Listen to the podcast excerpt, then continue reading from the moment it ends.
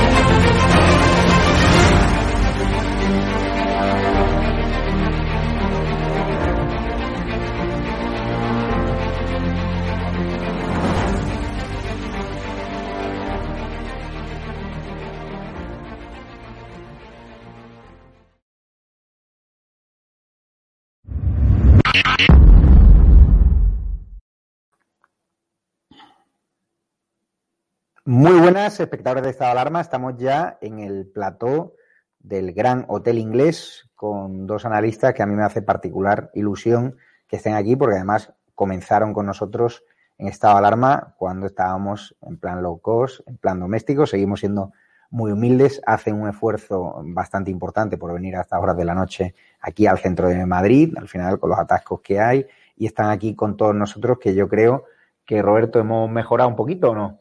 Hombre, habéis mejorado espectacularmente. Pero realmente, porque esto, bueno, tiene un, un, es un hotel impresionante, que el cómo está decorado, etcétera. Habéis mejorado una barbaridad, cosa que se puede ver fácilmente en la pantalla. Y les presento también a Benjamín López, que fue uno de los artífices también del crecimiento de Estado de Alarma desde el principio, que también hace un esfuerzo desinteresado por estar hoy aquí. Se ha bregado, lo comentábamos antes del programa, los debates, las tertulias de la tuerca con Pablo Iglesias. Y hoy, fíjate, vamos a hablar, ¿no? De Benjamín, de cómo Pablo Iglesias ha vuelto a centrar su estrategia en señalar a la prensa, a los medios de comunicación, a compañeros a los que tenemos enorme estima. Nosotros públicamente nos hemos librado, habitualmente nos está machacando eh, a través del diario La Última Hora que controla su amiguita Dina Busselham, pero lo curioso es que off the record, sin que nadie se entere, nos ha enviado un burofax que tengo aquí. Un burofax que ya los contertulios han podido leer su contenido y que desvelaré al final del programa cuando ya hayamos abordado una serie de temas que tenemos que también tratar ¿no? con Eduardo García Serrano, que está también en su casa, aunque ya pronto también se incorporará al plató. ¿Qué tal, Eduardo? ¿Cómo estás? Muy buenas noches y enhorabuena No por el estreno de ese plató. Siento muchísimo no poder estar esta noche eh, acompañándote a ti, a Roberto y a Benjamín, pero bueno, mm, estoy aquí. Estoy aquí, ya lo sabéis, o sea que encantado y repito, enhorabuena por, por ese plató magnífico, como decía Roberto Centeno, eh, un plató elegantísimo, por cierto. Vamos a empezar, si os parece, con la actualidad, ¿no? Ha habido hoy muchos mítines eh, de Vox en los distintos puntos de la Comunidad de Madrid. También la presidenta de la Comunidad de Madrid, Isabel Díaz Ayuso, ha estado en Parla. Creo que el realizador tiene ya preparados algunos vídeos de Santiago Bascal. Luego eh, daremos algunos de Ortega Smith y de Macarena Olona. Vamos a ver la intervención de Santiago Bascal, porque es cierto, se están dando eh, baños de multitudinidad ya por donde van, acompañando, ¿no? Como fiel escudero a la candidata de Vox a la Comunidad de Madrid, Rocío Monasterio. Hay personas que no nos conocen y que quieren escucharnos para saber qué es lo que tenemos que decir, sin la traducción muchas veces malintencionada e inexacta de los medios de comunicación. Esa traducción que ha servido para cortar aquí y pegar allí en muchos casos y hacernos decir lo que no decíamos o para etiquetarnos con insultos que no iban dirigidos contra nosotros, sino contra todos nosotros. ¿Qué te parece, Roberto Centeno, eh, los baños de multitudes que se está dando Rocío Monasterio, Santiago Bascal, Ortega Esmía, ya por donde va, a pesar del acoso que sufren en los barrios más obreros, donde curiosamente van a dar el sorpaso, según los sondeos internos que maneja Vox, a Podemos, pero visiblemente siempre se concentran allí los antifas. Hoy ha sido detenido el zapabollos que pateó el otro día en Policía Nacional, ojalá se pudra en prisión. ¿Por qué esas multitudes no están siendo reflejadas en los sondeos, por ejemplo, de GAT3? Bueno, vamos a ver, no lo sé, eh, porque, mm, bueno, primero tengo que decir que es muy meritorio y demuestra el valor que siempre ha tenido eh, Santiago eh, de ir a, a, donde haga falta. Y ese baño de multitud significa que el cinturón rojo de Madrid se está convirtiendo en un cinturón verde. Eh, ¿Se refleja esto en los sondeos? No se está reflejando Probablemente, probablemente, eh, porque mm, Isabel Díaz Ayuso está siendo un fenómeno imparable. ¿eh? y está tirando de una manera tremenda. Eh, tan es así, tan es así que me permitirás, aunque mm, luego querría referirme a esto. Sin embargo, desgraciadamente, el tema no se está jugando ni en los sondeos, ni se está jugando en los mítines, ni se está jugando en las apariciones en los medios, ni nada. Tienes una exclusiva que vas a contar en este programa. Que contaré en este programa. Pero sí hay una cosa que quiero decir aquí, ya que me has hablado. Quiero mmm, mandar desde aquí un mensaje a los votantes de Vox. Los votantes de Vox en Madrid, se entiende. Eh, como yo. Yo he sido votante de Vox, voy a seguir siendo votante de Vox, pero mmm, hay muchos votantes de Vox, como a mí, que eh, estamos entusiasmados con Isabel Díaz Ayuso. Y eh, si hubiera que votar a Isabel Díaz Ayuso en solitario, pues la votaríamos a ella. Pero eso sería un error. Sería un error. Eh, ¿Por qué sería un error, señoras y señores? Porque mmm, si los votantes de Vox no siguen votando a Vox, eh, Díaz Ayuso podría perder las elecciones. Y me explico. Díaz Ayuso, aunque está subiendo mucho, en ningún caso, en ningún caso va a obtener por sí sola la mayoría absoluta eh, para poder gobernar. Eh, necesita a Vox. Si Vox llegara, llegara, espero que no, pero si llegara, como ha insinuado ya el CIS de Tezanos, este miserable que está prevaricando y está gastando dinero público en apoyar, eh, en apoyar la, el, vamos, en apoyar a las izquierdas y al PSOE, naturalmente, que está ahí por ellos. ¿eh? Si eh, el eh, Vox bajara mm, por eh, a menos del 5%, sacaría cero escaños, señoras y señores. Y en ese caso, Isabel Díaz Ayuso no sería presidenta, sino que sería eh, la izquierda quien ganaría. Por tanto, señoras y señores de Vox, votantes de Vox, les hago un llamamiento a aquellos que os encanta Ayuso como me encanta a mí y que a ella la votaríamos encantada, votar a vos si es que queréis que Díaz Ayuso sea la presidenta de la Comunidad de Madrid. Creo que el riesgo no es muy grande, pero ese riesgo existe eh, por el enorme tirón que está teniendo en Díaz Ayuso. Benjamín, tu opinión. Bueno, vamos a ver, yo creo que aquí hay que dejarse de peleas fratricidas porque hay un objetivo mayor que es parar a la izquierda en Madrid, ¿no? Y creo que ese es el objetivo. Por lo tanto, que cada uno vote en conciencia lo que le apetezca y lo que crea. Es verdad que existe ese riesgo, sobre todo si la participación no es demasiado alta. Si la participación es muy alta, y así lo explicaba el otro día el, director de GAT3, ¿no? Eh, que explicaba que si la participación supera el 74%, sería una participación muy alta, participación récord en Madrid, la mayoría absoluta de Isabel Díaz Ayuso está prácticamente garantizada. Por debajo del 70% de participación podría haber un vuelco incluso de la izquierda por lo que explicaba Roberto, ¿no? Pues porque se podría producir esa paradoja de que entre, eh, bueno, si Vox se queda fuera, el PP por sí solo no llegase a gobernar. Ese riesgo está ahí, es cierto, hay posibilidades de vuelco electoral, que nadie eche las, campañas al, las campanas al vuelo, porque ese es un riesgo cierto que está ahí. También hay que decir, y de buena tinta lo digo, en el Partido Popular manejan sondeos que no quieren, no, no, quieren difundir y no terminan tampoco de creerse, yo creo, porque no les interesa ni creerse ni difundir, pero manejan sondeos de hasta 74 escaños. ¿eh? Sí. Esa es la auténtica realidad de lo que ellos, de lo que les dicen sus tracking electorales, etcétera. Es verdad que quedan dos semanas de campaña, es verdad que pueden ocurrir muchas cosas, es verdad que la maquinaria de Moncloa es brutal, ya lo hemos visto con Pedro Sánchez, haciendo campaña, le da igual desde dónde, que sea desde Angola vestido de presidente del gobierno, que sea con la chaquetilla de ante en un mitin electoral del PSOE, está permanentemente haciendo campaña atacando a Isabel Díaz Ayuso. Que ya lo reconoce hasta Fernando Simón, bueno, que lo vamos pero a hablar. mintiendo, Javier, eso yo creo que huelga decirlo, sería redundante, ¿no? Pedro Sánchez mintiendo es una redundancia, eso por supuesto, ¿no? Mintiendo siempre, pero con una especie de obsesión en la que él ya se ha convertido de facto en el candidato en Madrid, porque ve que sus sondeos eh, van a, a, la baja, que Gabilondo no llega a las expectativas, es más, que según avanzan los días, eh, las perspectivas electorales que tienen es peor. ¿Y eso qué implica? Implica que el ataque va a ir subiendo de intensidad. Y lo vamos a ver por tierra, mar y aire, y las acusaciones no tienen, no tienen vergüenza en mentir. Hasta el propio Fernando Simón sí. ¿sabes? La, le ha desmentido, supongo que ahora no lo vamos a ver, de lo ello. vamos a ver. Pero eh, es tremendo, ¿no? Es tremendo cómo, cómo esos ataques se van a ir recrudeciendo y yo creo que a medida que aumenta el nerviosismo en el Partido Socialista, porque el batacazo puede ser terrible, eh, a medida que aumenta el nerviosismo, pues vamos a ver cómo se recrudecen los ataques, las mentiras y yo me temo cualquier operación, cualquier operación sin ningún tipo de, de escrúpulos contra Isabel Díaz Ayuso.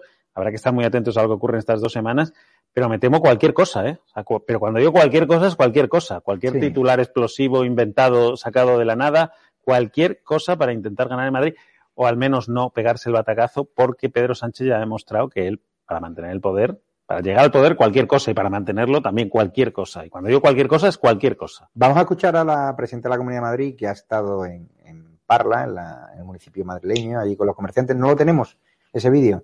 Vale, creo que tenemos a Ortega Smith, que ha estado también un meeting. Vamos a verlo. Si no, le voy dando paso a Eduardo García Serrano, porque lo tenía aquí. Eduardo, ¿qué opinas? ¿Crees que Vox puede sorpasar al Partido Popular? ¿Crees que Vox va a ser necesario la gobernabilidad de Madrid? ¿Por qué los sondeos no reflejan esos baños de multitudes que se está dando Rocío Monasterio y Santiago Abascal allá por donde van? Eh, bueno, en ningún caso uh, Vox va a darle el, sorpaso al Partido Popular el próximo 4 de, de mayo. O sea, eso no hace falta ser el oráculo de Delfos ni la sibila de Cumas para avizorarlo, ¿no? Es literalmente eh, imposible que Vox le dé el sorpaso a Isabel Díaz Ayuso. Y hablo de Isabel Díaz Ayuso, no del Partido Popular, ojo, ¿eh? Eh, en las elecciones el, el 4 de mayo. Eh, las encuestas no reflejan lo que está sucediendo a pie de calle porque esa es la función de esas empresas demoscópicas, ocultar la realidad social para eh, suministrar eh, una farsa a través de los medios de comunicación eh, afluentes del de Partido Socialista, del, de Podemos, del establishment, suministrar una imagen falsa de la realidad. Para eso están esas empresas demoscópicas, empezando por el CIS y terminando por la última empresa contratada, porque para eso les pagan. Para eso les pagan. ¿Eh? Si el Partido Socialista en, en, encarga una encuesta y, y, esa encuesta refleja la realidad, y la realidad es la siguiente. ¿eh? La realidad es la siguiente. Eh, aquella frase estúpida, pero de mucha pegada que acuñó la izquierda hace muchos años, eres más tonto que un obrero de derechas, hoy se ha vuelto contra ellos. Hoy se ha vuelto contra ellos. Porque los obreros, los trabajadores, no son tontos, y saben a quién le deben en Madrid poder seguir trabajando. en el sector servicios fundamentalmente. ¿eh? y en los sectores adyacentes al sector servicios. Y eso se lo deben no a Pablo Iglesias, no al PSOE, se lo deben a Isabel Díaz Ayuso, a la gestión de Isabel Díaz Ayuso. Y los trabajadores van a votar a quien les ha permitido seguir trabajando. Por eso la reciben con alfombra roja en lo que eh, se sigue denominando estúpidamente los cinturones rojos de Madrid. Bueno, pues en esos cinturones rojos de Madrid no estoy hablando del Viso, no estoy hablando de Chamberí, no estoy hablando de Salamanca, no estoy hablando de Argüelles, estoy hablando de los cinturones rojos de Madrid. En esos cinturones rojos, Isabel Díaz Ayuso va a arrasar. Cabe recordar que en el ensanche de Vallecas, en el ensanche de Vallecas en las últimas elecciones, Podemos fue la fuerza política menos votada. Porque los trabajadores españoles, los obreros españoles, no son tontos. Y como no son tontos, van a votar a quien les ha permitido seguir trabajando, que es Isabel Díaz Ayuso. Punto, no hay más. Esa es la gran encuesta. Esa es la gran encuesta. Así es, así es, don Eduardo García Serrano. Ortega Smith ha estado también en un barrio, en un barrio obrero, en Tetuán. Vamos a escuchar su intervención, la comentamos con Roberto Centeno. una cosa más, que de la campaña de Podemos que ha hecho que señalando a periodistas los más conservadores, como Eduardo Inda o Rosa Quintana, Bueno, es una de las cosas que hacen los totalitarios. Los totalitarios siempre señalan con el dedo a los opositores que no piensan como ellos, a los periodistas que no están bajo su cuerda, que no viven bajo su bota, señalan a los jueces que dictan sentencias y les condenan, señalan a los policías que cumplen con su trabajo. Eso es el marxismo, eso es el totalitarismo, señalar a todos los que no se someten a, a su bota. Tienen un pequeño problema, y es que somos muchos millones de españoles los que no lo vamos a permitir y por tanto ellos son la minoría y además van a perder seguro.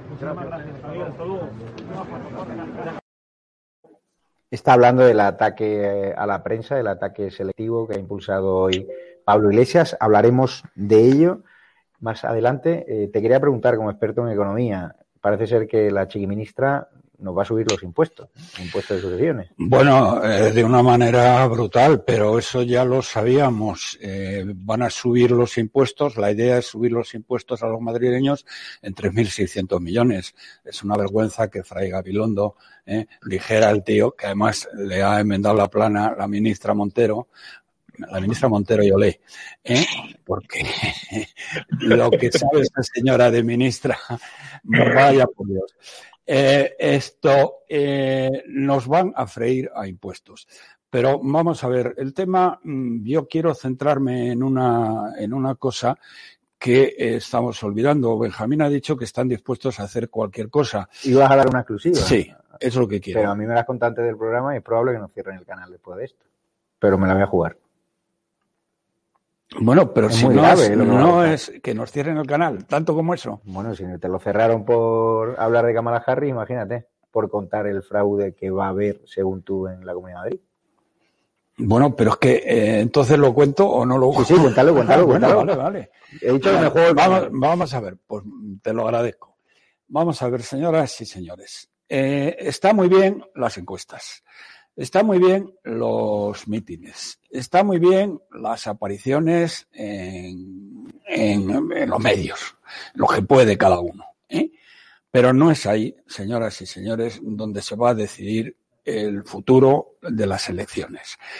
El 4 de mayo va a ser una repetición de febrero del 36. Es decir, va a haber un fraude masivo. ¿eh? Si alguien se cree que el Partido Socialista va a aceptar, por las buenas, eh, unos resultados limpios en Madrid, es que no conoce a los personajes. ¿eh? Eh, Iván Redondo, que de tonto tiene lo justo, sabe perfectamente, y también el psicópata de la Moncloa, que en Madrid va a ganar la derecha.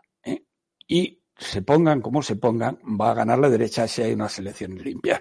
Entonces, ellos tienen una posibilidad clarísima, ¿eh? Eh, bueno, la única posibilidad que tienen de pegar un giro a la situación, es un fraude electoral, que ya se ha insinuado, ya se ha insinuado en el CIS de Tezanos. ¿eh? En el CIS de Tezanos, básicamente lo que Tezanos dice es que están igualados y que por lo tanto tanto puede ganar la derecha como puede ganar la izquierda. Así que nadie se sorprenda cuando realmente la derecha ganaría holgadamente. Bien. Eh, señoras y señores, ¿dónde se puede hacer un fraude electoral? Se puede hacer en dos sitios. El primero, en el voto por correo, y el segundo, en la transmisión de los datos de la, mm, de la eh, la transmisión de los datos de las mesas electorales al sistema informático venezolano, que es el que se va a utilizar aquí y que ahí puede suceder cualquier cosa. ¿Cómo se puede evitar esto? Hay una manera a nivel de personas, a nivel de, calle, a nivel de ciudadano, que es que tienen que ir a votar presencialmente por favor, vayan ustedes a votar presencialmente. No se vayan a tomar una cervecita, no se vayan por ahí de excursión, vayan presencialmente. Se juegan su futuro y el futuro de sus hijos y de los hijos de sus hijos, económicamente hablando y en libertad. Bien, ¿cómo se puede? Pero quien tiene que hacerlo, de verdad, son el Partido Popular y Vox, que en este caso están a por uvas y están igual que la CEDA en febrero del año 36. Eh, ¿Qué es lo que ocurre? Miren ustedes, eh, el PSOE tiene una lista de 1.300.000 personas que no han votado jamás en Madrid en los últimos 20 años. 1.300.000 personas. Bien. Eh, entonces, es perfectamente posible, teniendo en cuenta que el presidente de Correos es un sicario de, eh, de, Sánchez, es un amigo suyo íntimo y hace lo que le diga, vamos. O sea que no, eso no, no, tengan ustedes ni la menor sombra de duda. Eh, mm, eh, además, este señor ha contratado a 735 afines ¿eh? para que ayuden, entre comillas, ¿eh? para que ayuden en el reparto del correo mm, de las elecciones. Les quiero decir que eh, normalmente mm, el, voto por correo es entre el 2 y el 3%, pero en las elecciones catalanas en plena pandemia ha sido el 10. Si fuera algo similar en Madrid por el tema de la pandemia, aunque digamos está aflojando bastante, ¿eh? estaríamos hablando de 350.000 votos. ¿eh? que es una cantidad enormemente, enormemente, bueno, que puede cambiar completamente el tema. Además, el señor, eh, el señor Iván Redondo le considero lo suficientemente hábil y lo suficientemente listo para que si hacen un fraude en el voto electoral, ¿de qué manera? Haciendo votar a 100.000, 200.000, 200 eh, o 200.000 eh, votantes que nunca han votado. Es decir, de esta masa de eh, votantes que en 20 años no ha votado ni una sola vez, el riesgo que corren es pequeñísimo, porque aunque hubiera alguno que lo hiciera eh, y se aparecieran dos votos distintos, no iba a pasar nada. Bien, es que además, fíjense, no necesitan siquiera para ganar las elecciones, no necesitan siquiera el que asignar esos votos al Partido Socialista que eso se podría notar más o menos, aunque ya Tezanos ha avisado de que están en paridad y que por tanto cualquier cosa que ocurra es aceptable. Tampoco se van a pasar, ¿eh? pero tienen una manera muy sencilla de hacerlo, ¿eh? Eh, que es muy fácil. la señora Arrimadas está desesperada, tan desesperada que si en Madrid, como todas las encuestas están vaticinando, sacan cero diputados, no sé de qué manera ella no se va a ir a su casa. Es decir, que para ella el tema es de vida o muerte. Bien, si el señor Iván Redondo con el señor presidente de Correos y sus 735 adictos eh, pueden colocarle 100.000 votos, 100.000 votos eh, a Ciudadanos, Ciudadanos sobrepasa el 5%. Hoy la encuesta del, de, de OK Diario le daba el 4,5%. Uh -huh. Bien, puedes superar el 5% y tendría 7 escaños. El señor presidente del gobierno puede, en hipótesis, haber estado con la señora Arrimadas y haberle dicho, oye niña, ya sabes lo que te va a pasar si vas a hacer o te vas a tu casa. ¿eh? Yo tengo la solución para ti. Pero evidentemente yo hago que tú saques por encima del 5 siete escaños ¿eh? y eh, tú no tienes ningún problema. Pero esos escaños son para mí. Es decir, tú vas a votar a la izquierda. No me cabe la menor duda que si hubiera ocurrido en hipótesis una cosa parecida a esta, la señora Rimadas hubiera dado saltos de alegría. Sí. Bien. Señoras y señores, si Ciudadanos saca por encima del 5% y saca siete escaños, gana la izquierda las elecciones. No les quepa la menor duda. ¿Qué puede hacer, qué puede hacer PP y Vox? Pues dejarse de ir por uvas y dejarse de actuar como la CEDA en el febrero del 35, del 36, perdón.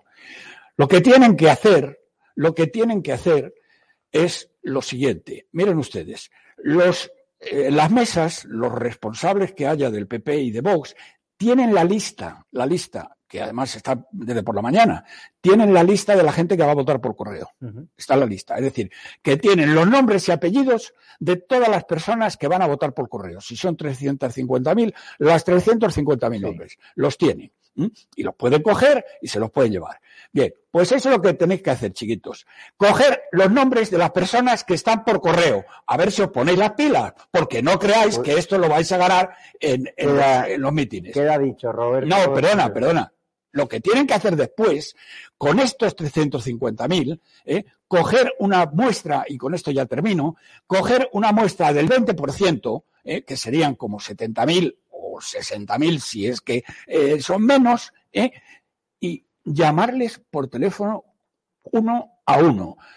Es decir, mire usted, yo soy el, responsable de la, de la interventor de la mesa tal donde usted ha votado. Usted ha votado, don fulano, usted ha votado, tenemos una duda y es un, problema técnico que para nosotros nos ayudará mucho. ¿Usted ha votado o no ha votado? ¿Eh? En cuanto tengan una lista de varios miles de personas que digan que no han votado y se han votado, el tema está solucionado. Así que, pues queridos amigos del PP y de Vox, a ver si os ponéis las pilas, que no vais a ganar las elecciones, los mítines no vais a ganar las elecciones, porque no, el señor Iván Redondo no va a permitir que esto ocurra. Y ellos tienen la llave. Y luego ya, en otro momento, diré cómo podéis perfectamente, lo he dicho eh, por activa y por pasiva en otros medios, eh, cómo podéis arreglar el tema de que el sistema informático venezolano que van a utilizar no tergiverse los datos. Pues eso es la, en la sección de, del domingo con del domingo. lo repetirás, porque creo que lo comentaste ya el, el efectivamente. Pero es bueno que reincidas porque es muy interesante. No, no, hay que reincidir sí. lo que haga falta. Ah, sí quiero decir una cosa. Muchachotes, esto lo tenéis que hacer antes del día 24, porque después del día 24 ya no hay manera. Y tenéis que publicitarlo para que sepan ¿eh? Y, y, y, entonces tal vez no lo hagan, de que vais a hacer una comprobación exhaustiva del voto por correo. Pues darte las gracias, Roberto Centeno, que te tienes que ir, que tiene la agenda apretadísima. Muchas gracias por el esfuerzo. Nos quedamos Benjamín y Eduardo García Serrano. Vamos a ver a Díaz Ayuso en Parla, que ya tenemos su pequeña intervención allí. bajo el yugo de unos cuantos, que nos tienen que señalar el camino como ser buenas mujeres, buenos obreros, buenos empleados, buenos o malos. Se acabó ese discurso victimista en el que han sembrado durante muchos años de odio a las instituciones. Así que yo digo a Pablo Iglesias que le queda muy poco para que se acabe en política.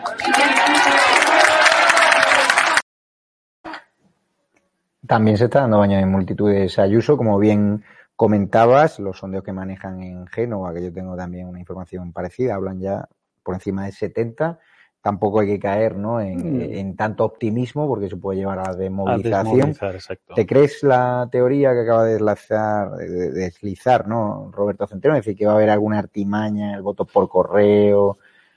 Hay que recordar que en correos ahora mismo está el mejor amigo de No, Sánchez, eso o sin duda. jefe de gabinete. Sí, ¿no? sí, una de las personas que le ha llevado al, a la Moncloa, sin duda, sin duda. Una de las personas, de las pocas que creyó en él cuando los, sus propios compañeros de partido le echaron, ¿no? Esa es la realidad y eso es un dato completamente cierto.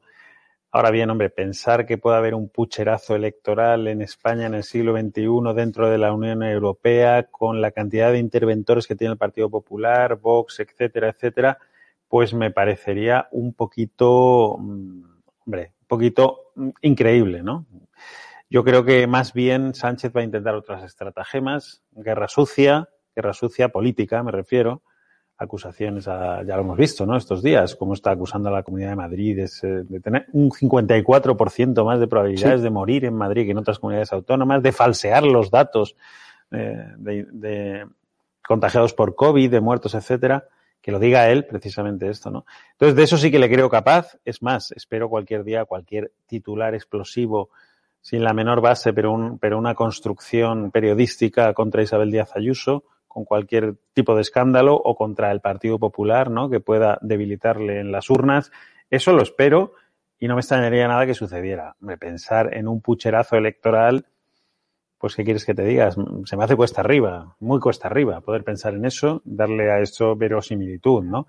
Es cierto que hay que estar atentos, pero yo creo que ahora mismo el Partido Popular, Vox, el propio Ciudadanos tienen instrumentos más que de sobra para velar por la limpieza del proceso electoral, ¿no? Es que lo otro ya sería para irse de España directamente, porque dejaría esto de ser una democracia si cualquier atisbo o intento de que eso suceda, pues llega a, a realizarse, no lo creo, sinceramente. Te has referido a esos datos falsos que ha dado el presidente del Una gobierno sobre la Comunidad de Madrid, que no se estaban registrando los datos de incidencia acumulada, y hoy Fernando Simón ha hecho una rueda de prensa donde ha podido eh, hablar de ello y negar la mayor al propio presidente del gobierno. Otra mentira más, pero ya es que un mentiroso eh, saca a aflorar una mentira de su jefe, o sea, el mentiroso Simón, el que nos prometió que aquí solo iba a haber un contagio. Creo que tenemos el corte preparado en realización.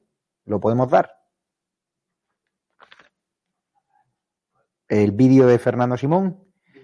Vale, Eduardo García Serrano, En ¿qué te parece? si los datos que da la, la Comunidad de Madrid son falsos o no, eh, a mí no me consta. Yo creo que son los datos con la misma calidad que cualquier otra comunidad autónoma.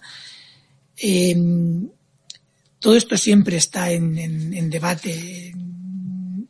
Y sí que es cierto que las comunidades autónomas en algunos momentos pueden tener eh, algún retraso un poco mayor, un poco menor en la información que dan, pero realmente no creo que los servicios de, de- de vigilancia que tienen procesos muy automatizados puedan fácilmente modificar todas las informaciones que llegan de manera individualizada a la Red Nacional de Vigilancia. Sí que puede haber algún retraso, que eso se corrige al cabo de dos, tres, cuatro días, 24 horas, dependiendo de cuántos sean los retrasos, pero más allá de eso, yo realmente no creo que ningún servicio de vigilancia en, en España, en ninguna comunidad autónoma, esté haciendo conscientemente ninguna falsificación de datos en absoluto. Eduardo García Serrano, ¿qué te parece que el propio Fernando Simón, el inefable Simón, haya enmendado, vamos, la plana al presidente del gobierno, que también está haciendo su candidato Gabilondo insistir un día tras otro en la Comunidad de Madrid hay más riesgo de contagiarse que en otras comunidades autónomas, un hecho falso, que además la Comunidad Autónoma de Madrid tiene mucho mérito porque recogió una herencia, esa bomba biológica de ese 8M alentado ¿no? por el gobierno, a pesar de las advertencias de seguridad nacional, a pesar de que ya muchos expertos decían que el coronavirus no era una broma, lo consiguieron revertir, esos datos médicos, iniciativas médicas como el Hospital Zendal, que es un hospital pionero en, toda, en todo el mundo, y ahora han conseguido ni siquiera secuestrar la economía, no asfixiar a los hosteleros. Y ahora tenemos aquí eh, a Gabilondo, al presidente del gobierno, lanzando fake news contra Díaz Ayuso, pero el propio Fernando Simón ha dicho, hasta aquí hemos llegado. ¿Qué ocurre? Que Fernando Simón ve ya las orejas al lobo, ve que alguna de las demandas que le han, le han puesto puede prosperar, o, este cambio de repente de soltar amarras con su jefe, con el presidente del gobierno, ¿a qué se ha debido? Bueno, pues eh, vamos a ver, eh, yo mm, no sé a qué se ha debido. Lo que sí voy a hacer es agradecerle a Fernando Simón ese último, porque va a ser el último rasgo de decencia, ¿eh? porque al fin y al cabo ha sido un rasgo de decencia y de valor, las dos cosas, algo que yo no le presuponía a, a Fernando Simón, que se ha comportado a lo largo de, de toda la pandemia, desde que ostenta el cargo que ostenta, se ha comportado como el maquillador de las medidas eh, catastróficas que el gobierno de Pedro Sánchez ha implementado una detrás de otra eh, para luchar contra la pandemia. ¿no? Este señor se ha dedicado en sus frecuentes ruedas de prensa a maquillar esas medidas, a ocultar eh, bueno, pues los efectos perversos de esas medidas y de repente nos sorprende eh, enmendándole la plana a, a su jefe, ¿eh? lo cual eh, tiene para mí un elemento de gratitud y de reconocimiento último a Fernando Simón.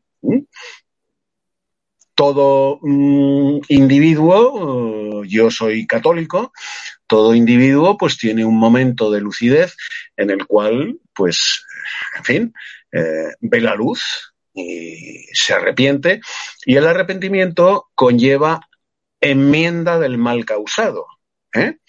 reparación del mal causado.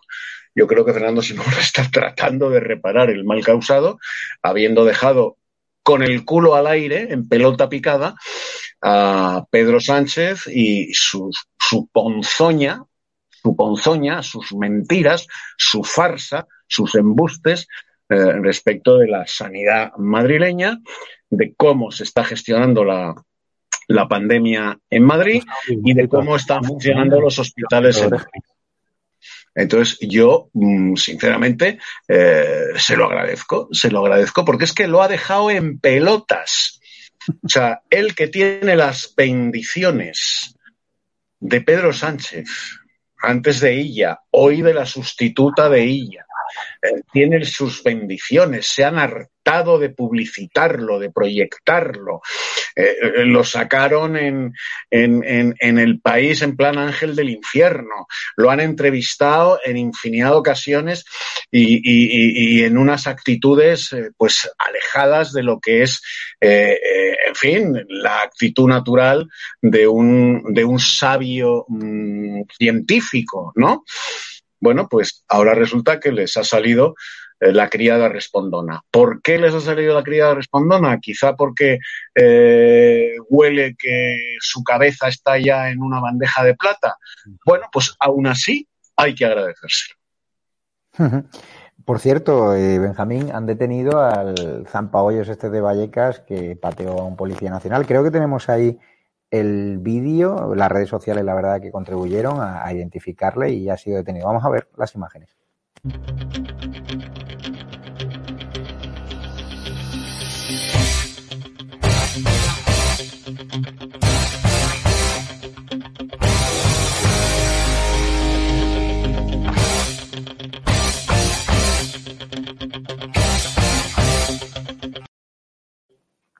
Pues, ¿qué te parece si fuese tu hijo?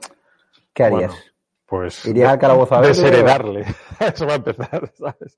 Nos decían 21 años sin antecedentes y habría que añadir sin antecedentes y sin neuronas, ¿no? O sea, menudo, menudo personaje, menudo imbécil.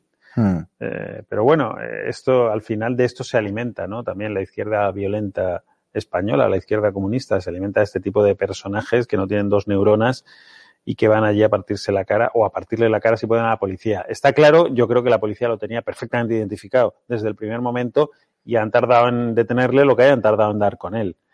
Eh, allí no pudieron detenerle, muchas veces optan simplemente por, por contener a la masa en esos momentos más críticos, porque hay que recordar que solo hubo, si no recuerdo mal, cuatro detenciones, ¿no? Con sí. todo lo que se vivió allí. Cuatro detenciones, una cifra que puedes decir, bueno, ¿cómo es posible?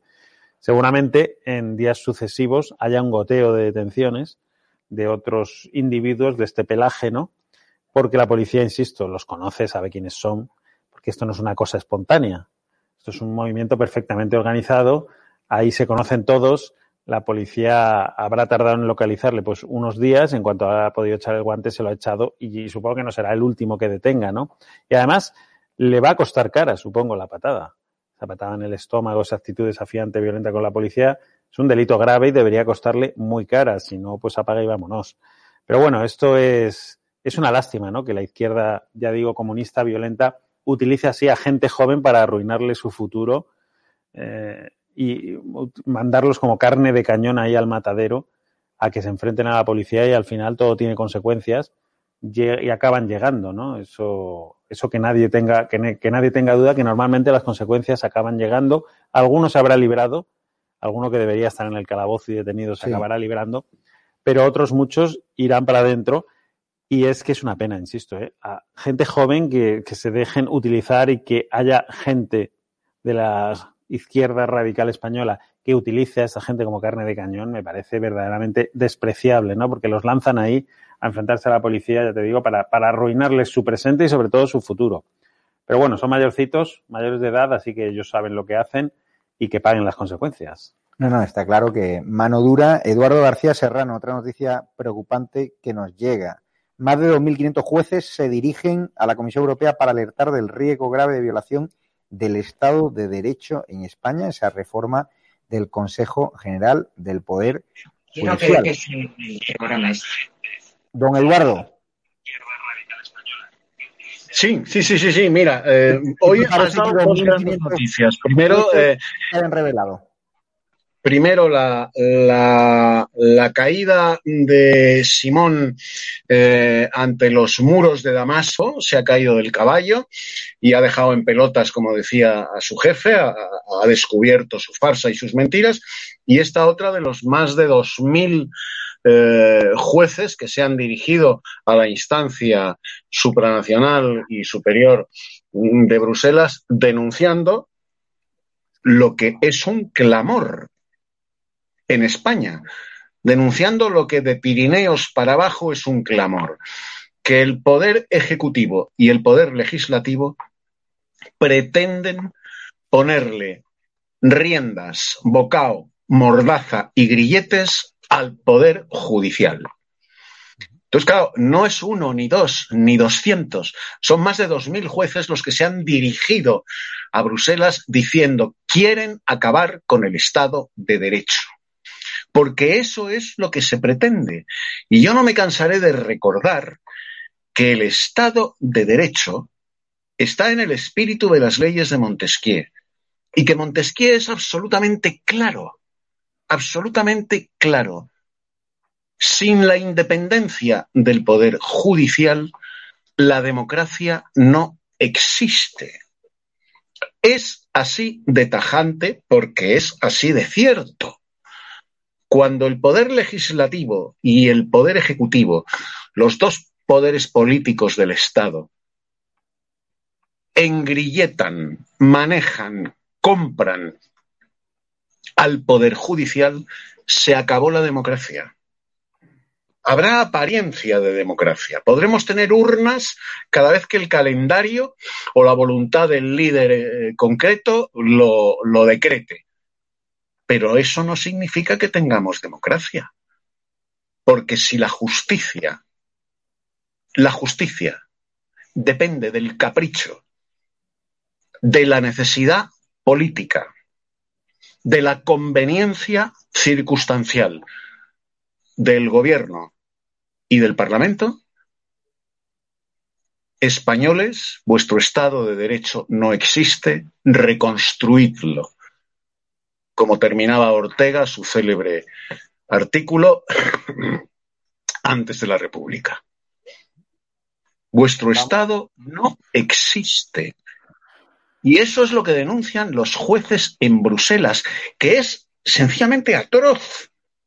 Atroz sería para cubrir de vergüenza y de oprobio a todos los grupos políticos que en el Parlamento están en esa sucia jugada de hacerse con el Poder Judicial. Sería para cubrir de oprobio y de vergüenza a un gobierno de sinvergüenzas que pretenden tutelar el Poder Judicial español. Sí. Cuando eso se consigue, la democracia muere. Y eso es lo que están denunciando los jueces españoles en Bruselas. Y aquí a nadie se le cae la cara de vergüenza. Ni a un solo diputado de los que están en la jugada. Y por supuesto, ni a un solo miembro de esa banda gubernamental que pace en la Moncloa. Pero ustedes se imaginan, ustedes se imaginan que dos mil y pico jueces alemanes denunciasen al gobierno alemán ante Bruselas porque el Parlamento alemán y el gobierno alemán quieren robarle la independencia al Poder Judicial alemán, sería un escándalo internacional. Internacional. Bueno, pues no pasa nada. No pasa absolutamente nada. Es que estamos ante el hecho más grave, más grave que se ha producido en España desde hace décadas. Desde hace décadas. Esto es el hecho más grave que se ha producido desde lo que, el punto de referencia que utilizaba antes Roberto Centeno, desde el pucherazo de febrero del 36. O sea, la derecha no puede dejar que esto suceda. Y la derecha tiene que movilizar a sus diputados en el Parlamento Europeo para apoyar la denuncia de los jueces españoles y dar una batalla política en Bruselas en contra del gobierno español y del Parlamento español, que está en esta jugada con su mayoría aritmética. Es que, señoras y señores, como dice siempre mi querido Roberto Centeno, ¿se dan ustedes cuenta de la dimensión de esta iniciativa del gobierno? Cargar de cadenas a la justicia para que la justicia haga lo que al gobierno y al Parlamento le convenga en un momento determinado. Le voy a poner. No existe. Eduardo García Serrano, voy a poner dos imágenes que van a indignar a la opinión pública. Yo creo que tanto como la Fiesto J, cuando nos obligaban a no irnos de fiesta, no reunirnos con nuestros familiares, pues Pedro J y los ministros y otros políticos de otros partidos pues se iban de fiesta. Aquí ven a representantes del gobierno, ahí ven al inefable Marlasca, en la pasarela está Mercedes Fashion Week, en IFEMA, justo los mismos que no eh, se presentaron en IFEMA cuando aquello era un hospital para eh, recibir a enfermos del coronavirus, Irene Montero, Teresa Rivera, Carmen Calvo. ¿Qué te parece esta foto? También tenemos una foto en el fotocall, aquí en un momento donde todavía siguen falleciendo españoles, por el coronavirus, donde hay españoles arruinados, hosteleros obligados al cierre, emprendedores que no saben cómo pagar sus ICOs y aquí que se van de farra, que se van a lucir sus mejores galas a IFEMA, curiosamente a ese recinto donde estos no se pasearon, como tampoco se paseó la pareja de Irene Montero por esas residencias de ancianos que fueron una auténtica matadero, pues ahora los ven allí en IFEMA luciendo sus mejores galas con los últimos vestiditos.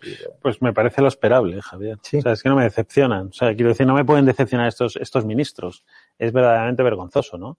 Eh, tú lo decías ahora mismo, han sido incapaces, incapaces por una cuestión meramente ideológica, sectaria, de ir a visitar el hospital de campaña de IFEMA, de ir a visitar el Zendal, de hacer una, una, una, una, pequeña alabanza ¿no? a un esfuerzo que ha hecho una comunidad como la de Madrid para abrir un hospital de pandemias en mitad de una pandemia.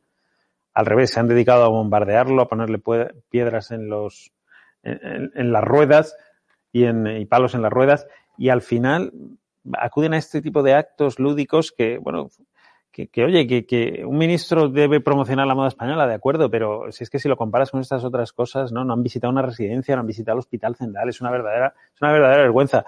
Además, se comportan como verdaderos caciques, ¿no? Hemos visto cómo Ábalos se iba a Canarias, hemos visto a Paje de viaje a Canarias este fin de semana, cómo cualquier ministro aprovecha y se pone un acto en su provincia para irse de puente, irse de fin de semana, eh, lo que nos prohíben a todos los españoles, no tienen vergüenza. Como Celá se escapó del confinamiento de Madrid que ellos mismos decretaron haciendo una especie de 155 para, para Madrid. No tienen vergüenza ninguna, la han perdido y sobre todo es que da la sensación de que no pasa nada. Pues fíjate que al final la, la única posibilidad que tenemos los ciudadanos para expresarnos y decirles que sí pasa es precisamente en las urnas, ¿no?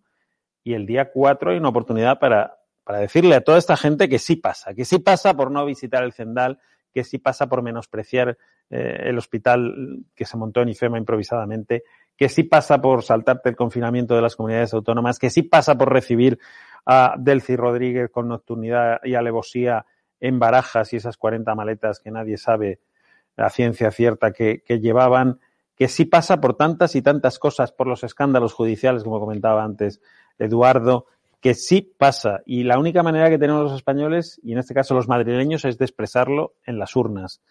Nos lo han puesto a huevo y hay que ir masivamente a decirle a Sánchez que él piensa que está blindado en la Moncloa, pero no lo está, porque al final la fuerza de las papeletas y la fuerza de la democracia puede más que todas sus estratagemas y todas sus mentiras. Y hay que ir masivamente a aprovechar esta, esta ocasión para, bueno, darle el primer bofetón en la cara, con la mano abierta, que es la derrota en Madrid, y de ahí empezar la remontada ¿no? en España que tanta falta hace para desalojar a esta gente del poder, porque esto, de verdad, que es que cuando se vayan, yo no sé qué va a quedar aquí, un solar. Se acerca el momento de leer el, el burofax que nos envía el ex vicepresidente del gobierno, pero antes eh, quiero comentar con Eduardo García Serrano y con Benjamín muy brevemente la campaña que ha impulsado nuevamente eh, Pablo Iglesias contra periodistas, contra compañeros de profesión, que es cierto que ellos cuando nos han atacado a nosotros a través del medio digital última hora o cuando me han mencionado en las redes sociales de Podemos como difamador, como fabricante de bulos, es cierto que ninguno de ellos en sus programas dijeron absolutamente nada, pero yo soy compañero de ellos, me solidarizo, ya sean de derecha, ya sean de izquierda, los ataques a los periodistas por medio de políticos son injustificados, son auténtica vergüenza. E insisto, el diario de Ladina Busselham, el diario Podemita, nos ha dedicado a mí en particular más de 20 artículos. En Podemos constantemente me están poniendo la diana en sus medios radical. De esta cacería pensaba que me había librado. Pablo Iglesias no me han puesto en el post promocional, han puesto a otros compañeros a los que aprecio, sí que nos han metido eh, un burofax que ahora leeremos, pero vamos a ver este vídeo lamentable donde aparecen compañeros, insisto, a los que aprecio y con los que me solidarizo, a pesar de que en sus programas, pues cuando nos atacan a nosotros por, eh, por otras razones, pues no nos mencionan o muchas veces ni se han enterado, ¿no? Vamos a verlo. Pablo Iglesias, desesperado, asfixiado, irrelevante, personalista, agitador, repugnante, comunista, macho alfa, macho alfalfa, persona inmadura, de una inexperiencia, líder de Podemos sobre la coqueteos con el mundo etarra, social comunista, se ha aburrido del gobierno, aumenta la inestabilidad, Ayuso gana. Una victoria contundente, 18 puntos más, sobre todo si va usted a restaurantes. Isabel Díaz Ayuso al borde de la mayoría absoluta, la presidenta de la Comunidad de Madrid, Isabel Díaz Ayuso, quedaría dos escaños en la mayoría absoluta, los más altos índices de fidelidad, toda la escoria socialista contra Ayuso. PP de Isabel Díaz Ayuso sería el partido más votado. Que va a llover barro. Si a Pablo Iglesias le sale su jugada, que lo tiene prácticamente imposible. Nada, comparado con cuando os ahorque.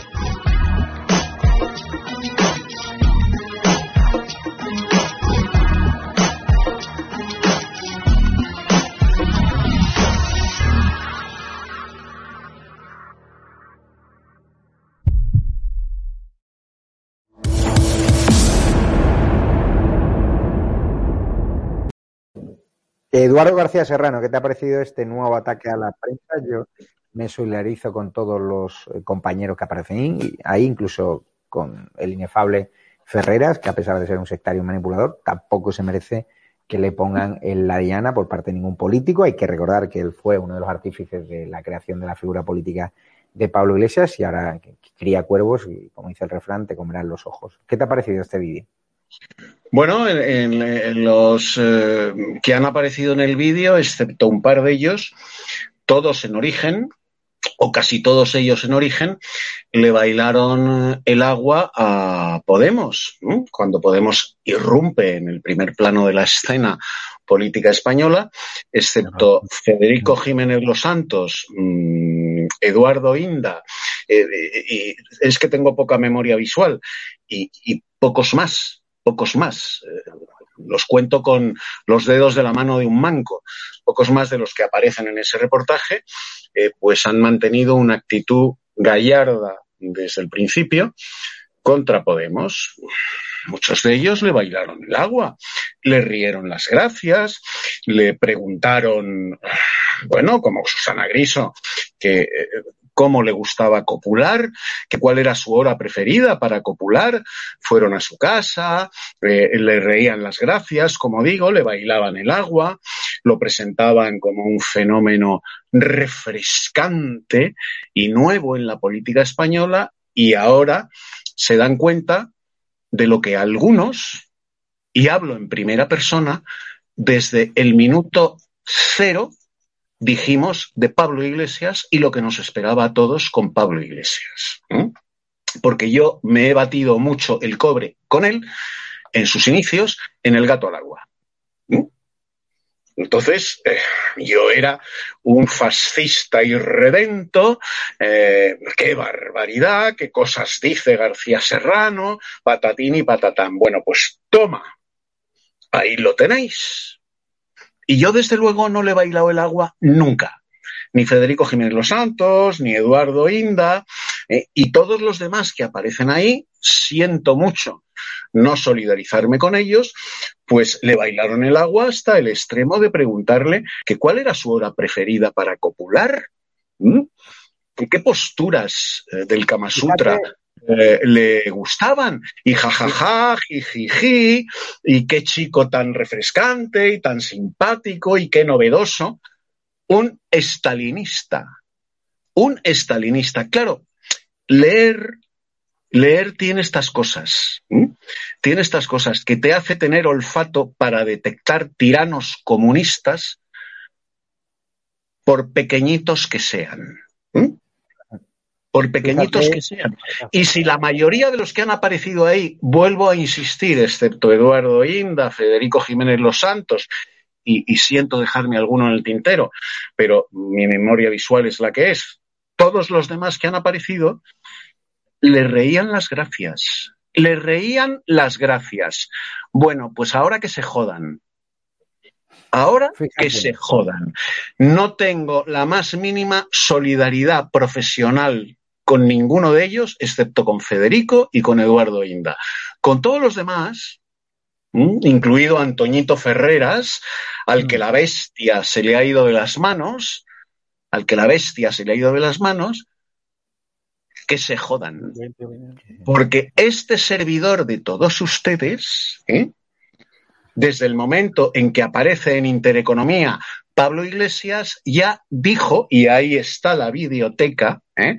que la biblioteca no miente, ¿eh? ya dijo lo que era Pablo Iglesias y lo que podíamos esperar de Pablo Iglesias. Y Antonio Ferreras decía de mí que, claro, el hijo del escritor fascista es un fascista. ¿Qué va a decir ese fascista? Bueno, pues ahí lo tienes. Ahí lo tienes. Un estalinista puro. que pretende acabar con la libertad de expresión, con la libertad de prensa, incluso con la libertad de aquellas ¿eh? aquellas comadres de la televisión matinal que le preguntaban, muy sonrientes ellas, ¿eh? que cómo le gustaba follar, que cuál era su hora preferida para echar un polvo y que en qué posturas le gustaba copular.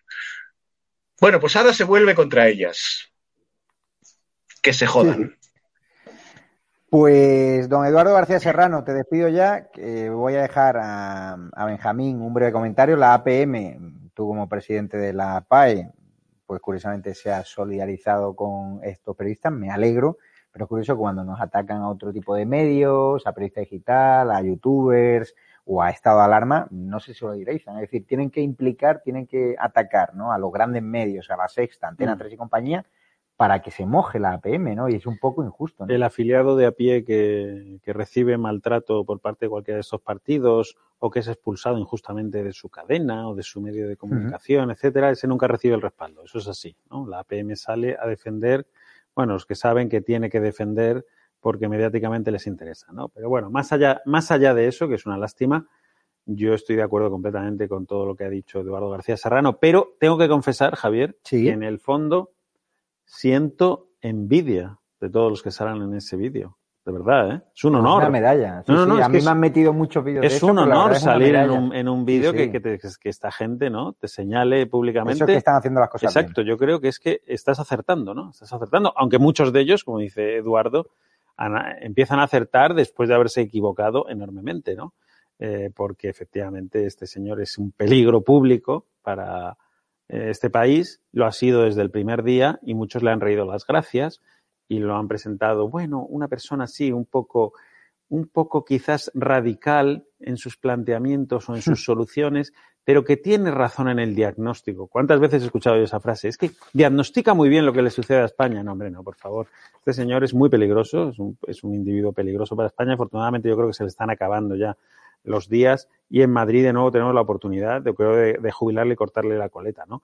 Pero bueno, el señalamiento a la prensa por parte de un comunista stalinista, pues no es nada nuevo. El control, su pretendido control de los medios de comunicación es una vieja aspiración también de Pablo Iglesias, que además nunca la ha escondido y recientemente lo ha vuelto a decir, ¿no? Que los medios de comunicación eh, tenían que quién controla los medios, que los políticos tenían que controlar los medios de comunicación porque no estamos sujetos a ningún control, ¿no? Que es absolutamente falso porque estamos sujetos al control al control de la justicia, ¿no? Que es quien debe controlar los medios de comunicación.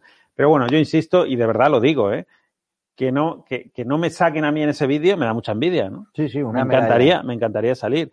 De hecho, Pablo Iglesias me tiene bloqueado, Podemos me tiene bloqueado y al que no tenga bloqueado es que eh, algo está haciendo Algo está mal, haciendo ¿no? mal. Eso está claro. Pero bueno.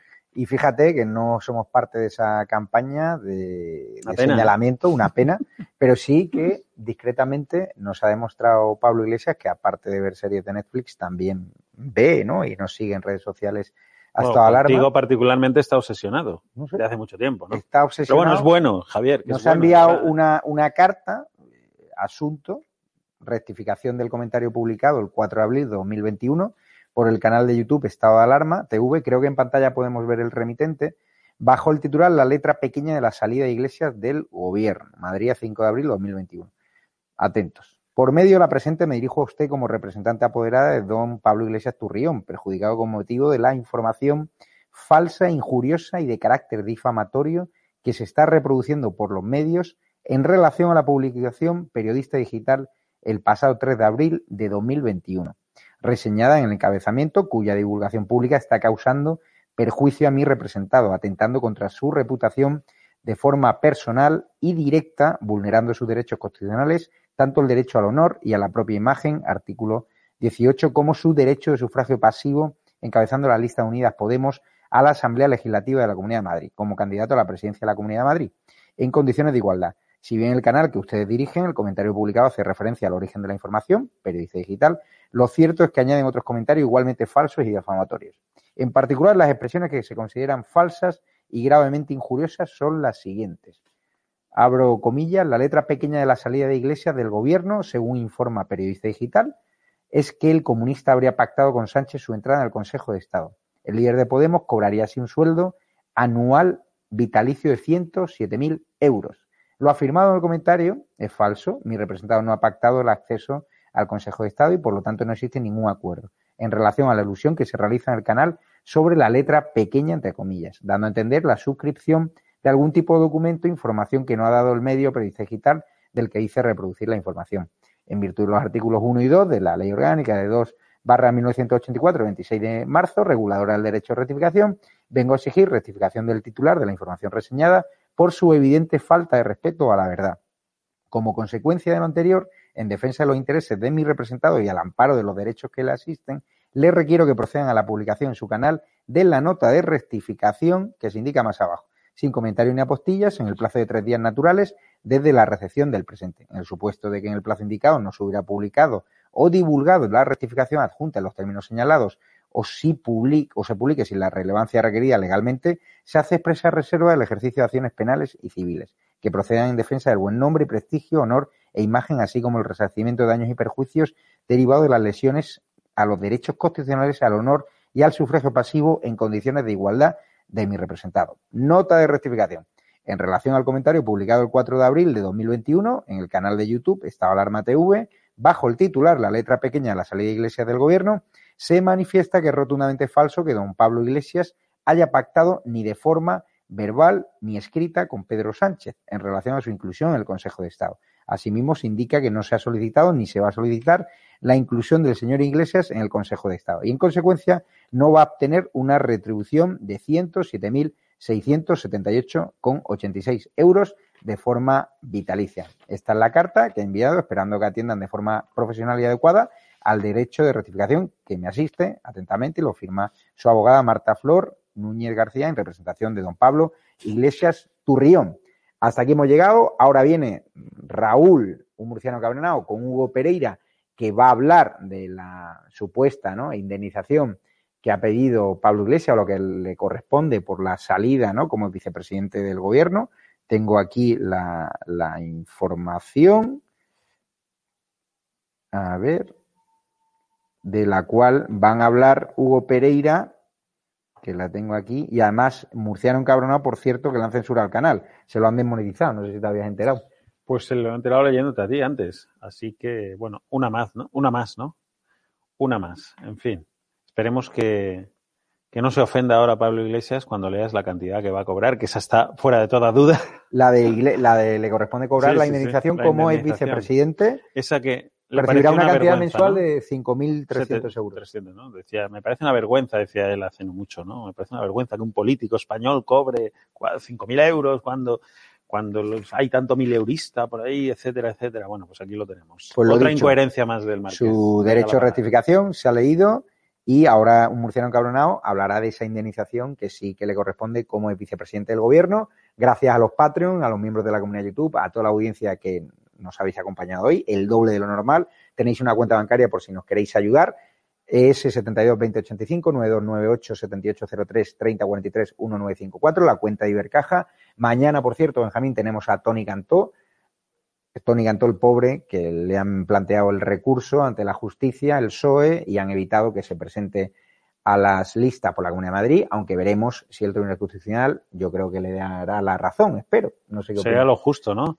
Quiero decir, porque es que se ve cada, se ve cada cosa. Fíjate, el Partido Socialista intentó que no votáramos los Sí. madrileños con una moción de censura fuera de plazo, una vergüenza, una cosa trilera que enredó hasta la saciedad el, el inicio de, de este proceso Hmm. electoral, ¿no?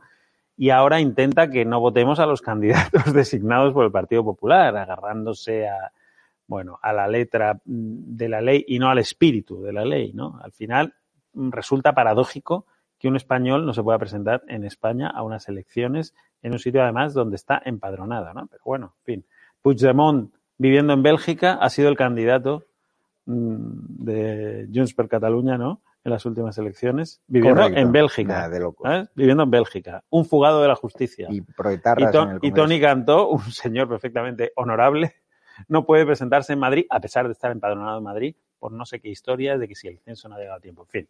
Bueno, yo creo que los madrileños son tontos, lo saben ver perfectamente, saben ver que no querían que votásemos, le tienen miedo a las urnas y ahora no quieren que votemos a determinadas personas. Pues nada, habrá que ir a votar todavía más. Pues mañana lo tendremos en exclusiva Tony Cantó, que esperemos que sí se pueda presentar eh, a la Comunidad de Madrid. A pesar de ello va a apoyar, como ha dicho, a Díaz Ayuso en pro de defender la libertad y alejar el comunismo de la Comunidad de Madrid. Muy importante estas elecciones y pueden votar presencialmente. Lo dicho, gracias a los Patreon, a los miembros de la comunidad de YouTube, en el botón de unirse, os vais a quedar boquiabiertos porque los próximos días vamos a estrenar la televisión sin censura. Benjamín ya ha podido ver un poquito, le hemos enseñado la, la patita y lo dicho, eh, a Raúl le han cerrado la monetización de su canal, van a hablar de ello también, también de la indemnización que ha pedido, sea, que le corresponde a Pablo Iglesias como vicepresidente del gobierno. Esa censura se va a acabar porque vamos a lanzar esa plataforma libre, sin censura. Muy importante se registren en la página web en estadoalarmatv.es porque los que se registren serán los primeros en probar la televisión por internet sin censura con más de 25 canales temáticos. Ahí lo dejo. Muchísimas gracias a los que nos hacéis donaciones, a los que nos hacéis a través de PayPal, de la cuenta bancaria, Patreon, miembros de la comunidad de YouTube. Y por cierto, plato fuerte, después de Raúl Murciano Cabrón y Hugo Pereira, Eduardo Inda, director de OK Diario, al cual Pablo Iglesias ha anunciado que va a emprender acciones legales contra él por recordar que fue presuntamente financiado por las narcodictaduras de Venezuela e Irán y Bolivia. O sea, atención con esas acciones legales y la opinión de Eduardo Inda, que se va a mojar muchísimo esa entrevista. Le preguntaremos por la sexta, por su relación con Ferreras, por su investigación al rey, si le ha quitado más o menos público.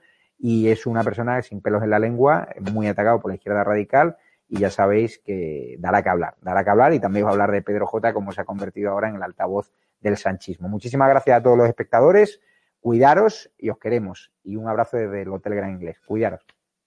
Muy buenas a todos, esto es Estado de Alarma. Hoy estrenamos este programa por YouTube de media hora de duración. Estaremos de lunes a jueves a partir de las ocho y media de la tarde.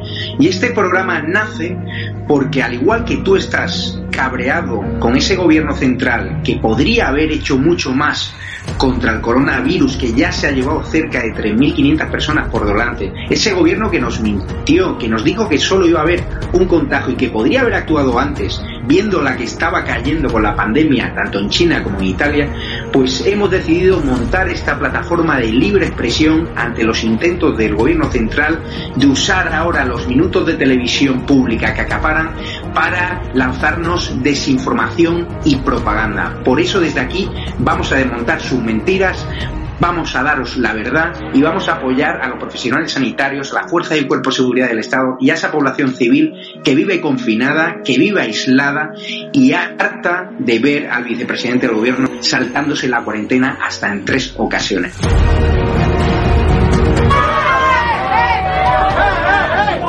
Se emociona cuando patean a los antidisturbios. Daros la enhorabuena por vuestra valiente labor, eh, conscientes de que lo teníais todo en contra, a pesar de eso habéis perseverado y está claro que vuestro éxito reside en que defendéis la verdad, en que defendéis la libertad y por tanto yo os quiero emplazar a que sigáis en esa línea. Quiero felicitar a todo el equipo de Estado de Alarma por este año de periodismo de investigación y sobre todo por ese trabajo en un formato nuevo, diferente, arriesgado que tanto nos entretiene y nos cuenta del día a día de la actualidad política en nuestro país. Han tirado botellas, nos han tirado huevos, botellas de cristal, nos han llamado de todo, Negre te vamos a arrancar la cabeza, Santiago Escal te vamos a matar. Bueno, muchas felicidades a Estado de Alarma por este año dando la batalla en YouTube y en Internet en general. Parece mentira, parece que fue ayer eh, cuando estaba yo ahí con vosotros desde el primer programa, eh, cuando estábamos encerrados y comentando y hablando de todo eso que se estaba ocultando en los grandes medios de comunicación. Me alegro que sigáis después de un año. Bueno, pues felicidades en el primer aniversario de Estado de Alarma. Nosotros creemos en la libertad de prensa, en la libertad de información y creemos que los españoles se merecen conocer la verdad de lo que ocurre en cualquier punto de España, en cualquier calle. Gracias a cualquier español como vosotros que decide salir a la calle a contar lo que está pasando, porque otros que viven de nuestros impuestos se dedican precisamente a lo contrario.